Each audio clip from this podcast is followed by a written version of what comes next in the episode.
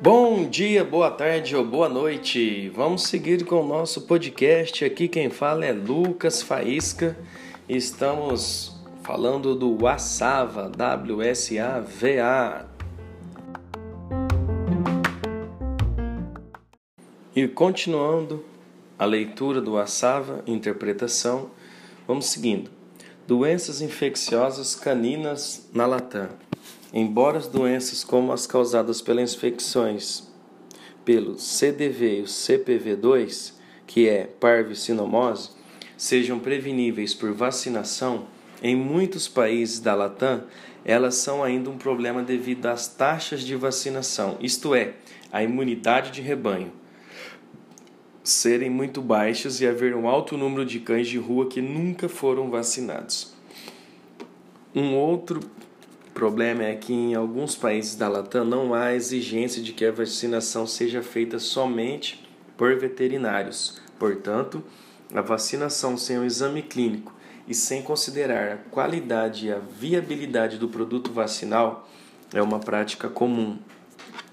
Também é possível um dono do animal de estimação comprar uma vacina de um comerciante agrícola sem armazenamento e manuseio apropriados e administrar em sua própria casa, sem exame clínico por um veterinário e sem transporte ou manutenção adequados do produto. O exame clínico regular por um veterinário, incluindo a vacinação adequada dos cães com as vacinas essenciais, é ainda um procedimento incomum entre os donos de cães em muitas partes da Latam. Embora não existam estudos formais da prevalência na maioria dos países da Latam, existem teses e resumos de estudos em repositórios de bibliotecas universitárias e algumas publicações mostrando que as doenças infecciosas preveníveis por vacinação ainda estão presentes na maioria dos países. Vírus da sinomose canina. Uma meta-análise de estudos transversais abordando a prevalência global das, do CDV mostrou que a maioria dos artigos da Latam era do Brasil, Argentina e Chile. É, só para lembrar, o CDV é sinomose, tá ok? É, então vamos lá, seguindo é, sobre a prevalência da sinomose canina no Brasil. Era menos de 10% a 41 a 50% e na Argentina de 31 a 40%, a menor que 70%. Quando o diagnóstico era baseado em estudos moleculares, quando os estudos eram baseados em sorologia, a soroprevalência variou de 21 a 30%, a 51 a 60% no Chile, de 10 a 20%, a menor que 70% no Brasil. No sul do Brasil, a soroprevalência do, do vírus foi relatada como sendo de 27,3% em cães não, em cães não vacinados. Um estudo conduzido entre 2003 e 2004 na Argentina verificou que 73% dos casos foram confirmados por PCR em cães com sinais clínicos da doença, conforme relatado. Conforme relatado, a maioria dos cães daquele estudo tinham sido vacinados contra o vírus, mas provavelmente não tinha recebido uma série completa de vacinação. Outros estudos confirmam que o vírus está presente no Brasil, Chile, Colômbia, Cuba, Equador, incluindo as ilhas Galápagos e México. Ok? Agora vamos falar sobre o parvovírus canino. A infecção pelo CPV2 ainda é observada frequentemente nos países da Latam. No sul do Brasil, a soroprevalência da exposição do CPV2, que é o parvovírus, foi relatada como sendo 68% dos casos em cães não vacinados. Um estudo conduzido em 104 cães com diarreia no Brasil identificou o CPV2 por PCR em amostras fecais de 34% dos cães. Outros estudos mostram que o parvovírus está presente na Argentina, Brasil, Chile, Colômbia, Cuba, Equador, Uruguai e México. Ok? É, o adenovírus canino, embora muitos veterinários reportam, reportem que observam casos de hepatite infecciosa canina causada pelo adenovírus canino tipo 1 nos países da Latam, os relatos de casos com confirmação do diagnóstico são raros. Um relato de caso na Argentina fez um diagnóstico baseado na história, na avaliação macroscópica e microscópica e na presença de corpúsculos de inclusão hepáticos. No Brasil foram revisados relatórios de necropsia de 5.361 cães durante um período de 43 anos, de 64 a 2006, e 62 casos de hepatite infecciosa canina foram diagnosticados com bases na história, ou seja, 1,2% na avaliação macroscópica e microscópica e na presença de corpúsculos de inclusão hepáticas. Um estudo imunohistoquímico de acompanhamento de 27 casos confirmou a presença do antígeno de CAV1, CAV1, que é o que a gente está falando, que é a hepatite infecciosa, ok? Um outro estudo conduzido no mesmo estado, no sul do Brasil, avaliando casos de 96 a 2009, relatou 23 diagnósticos de hepatite infecciosa canina confirmada imunohistoquimicamente, deu um total de 6.993 exames necroscópicos dos cães, representando 0,34% dos cães avaliados. No Brasil existem também alguns casos confirmados de infecção por é, hepatite infecciosa. Complexo respiratório infeccioso canino. Nessa leitura que, que a gente vai falar do complexo respiratório canino, é, vai ter bastante sigla, tá, pessoal? Aí às vezes eu vou falar sigla, às vezes eu vou falar o nome da, do vírus, tá? Então vamos lá. Complexo respiratório infeccioso canino.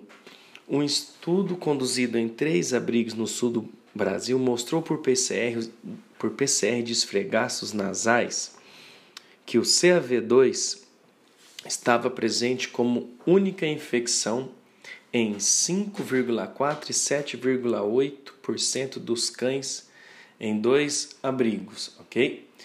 É, o CAV2 é a hepatite tipo 2. Enquanto que o vírus da parainfluenza canina foi encontrado em 29,7 e 8,6% dos cães, respectivamente. A hepatite tipo 2 estava presente como co-infecção com sinomose em 2,7% dos cães.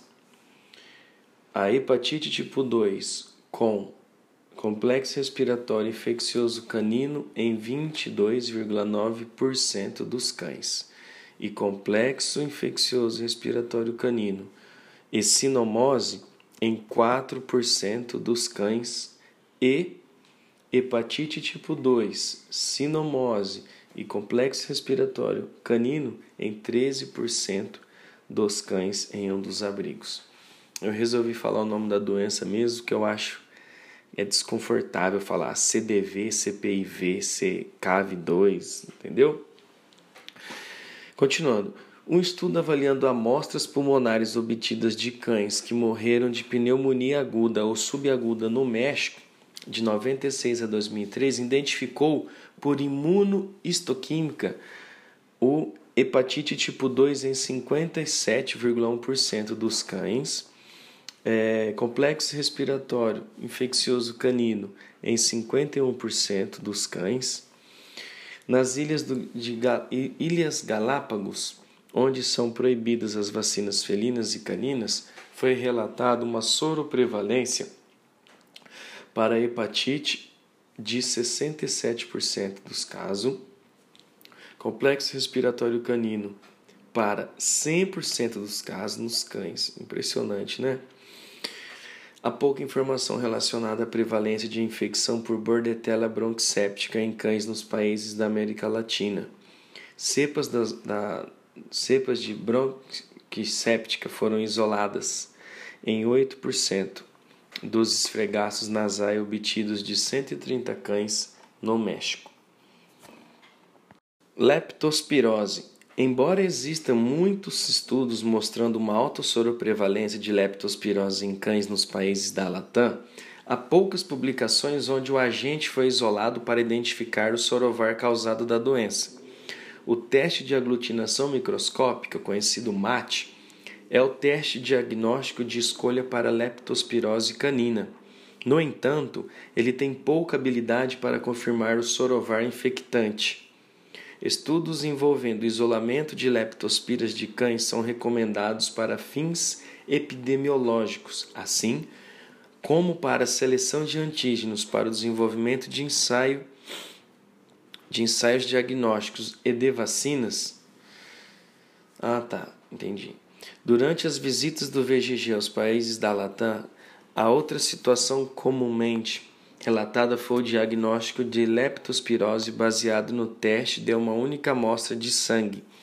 Às vezes, considerando o sorovar com mais alto título como causador da infecção. Embora, na presença de sinais clínicos, um título, um único título abaixo de 800 possa sugerir infecção, ele não pode confirmar um diagnóstico. O mate deve ser realizado com amostras de soro pareadas coletadas com uma a duas semanas de intervalos.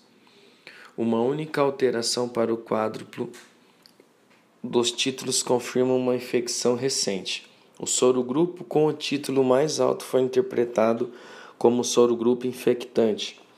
Contudo, o título de mate mais alto pode variar ao longo do tempo, indicando que o mate não prediz confiavelmente o soro grupo infectante em animais agudamente infectados. Outro problema nos países da Latam é a falta de padronização e controle de qualidade nos laboratórios que realizam o mate para o diagnóstico da leptospirose, resultando na variação dos resultados. A leptospirose em cães é causada principalmente pela Leptospira interrogans e Leptospira kirchneri. No entanto, a Leptospira noguchi e o Leptospira santorosai foram também isolados de cães no Brasil. Os sorovares de Leptospira interrogans mais frequentemente isolados tanto de cães doentes como de cães aparentemente saudáveis no Brasil foram o Canícula e o Copenhague. O Sorovar interrogans pomona foi isolado de inúmeros cães em um relatório. O Sorovar D. Interrogans Copenhague era também o sorovar predominante em isolados de casos suspeitos de leptospira canina em Trinidad e Tobago. Infecção pelo vírus da raiva canina. Os casos de raiva humana e canina foram reduzidos em aproximadamente 90% ao longo dos últimos 20 anos nos países da América Latina, após os programas de vacinação em massa ativos. Embora Costa Rica, a Guiana Francesa, a Guiana, o Panamá, o Suriname e o Uruguai estejam livres de raiva canina, outros países ainda relatam casos. De acordo com o Sistema de Vigilância Epidemiológica de raiva, da Raiva na Organização de Saúde Pan-Americana, de 2010 a 2012, a Bolívia e o Haiti tiveram os mais altas incidências de raiva humana transmitida por cães no hemisfério ocidental. 15% e 40% de todos os casos, respectivamente. Leishmaniose visceral canina. A leishmaniose visceral canina está espalhada do México até a Argentina, com casos autóctones relatados em vários países. O número de cães infectados na Latam é estimado em milhões, havendo altas taxas de infecção, especialmente no Brasil. A maioria dos estudos epidemiológicos é conduzida usando sorologia, mas a aplicação do PCR nas áreas endêmicas tem confirmado que a prevalência da infecção nos cães é muito maior do que a soroprevalência. A soroprevalência da leishmaniose nas áreas endêmicas do Brasil varia de 3 a 36%. A soroprevalência da LVC aumentou no Paraguai de 2005 a 2016, com valores variando de 23 a 32%. A maioria dos casos estava concentrada nos arredores da capital do país, Assunção, onde a soroprevalência alcançou 69% em cães de rua. Em 2010, em 2006, quando o primeiro caso de leishmaniose foi relatado na Argentina, a prevalência era de 57,3%, baseado na sorologia e ou PCR. No Uruguai, um levantamento em Salto, uma cidade na fronteira com a Argentina, encontrou 22% de soroprevalência para leishmania. Estudos da soroprevalência no México Venezuela e Colômbia relataram níveis entre 1,7% a 15,7% e 1,6% até e 36%, respectivamente.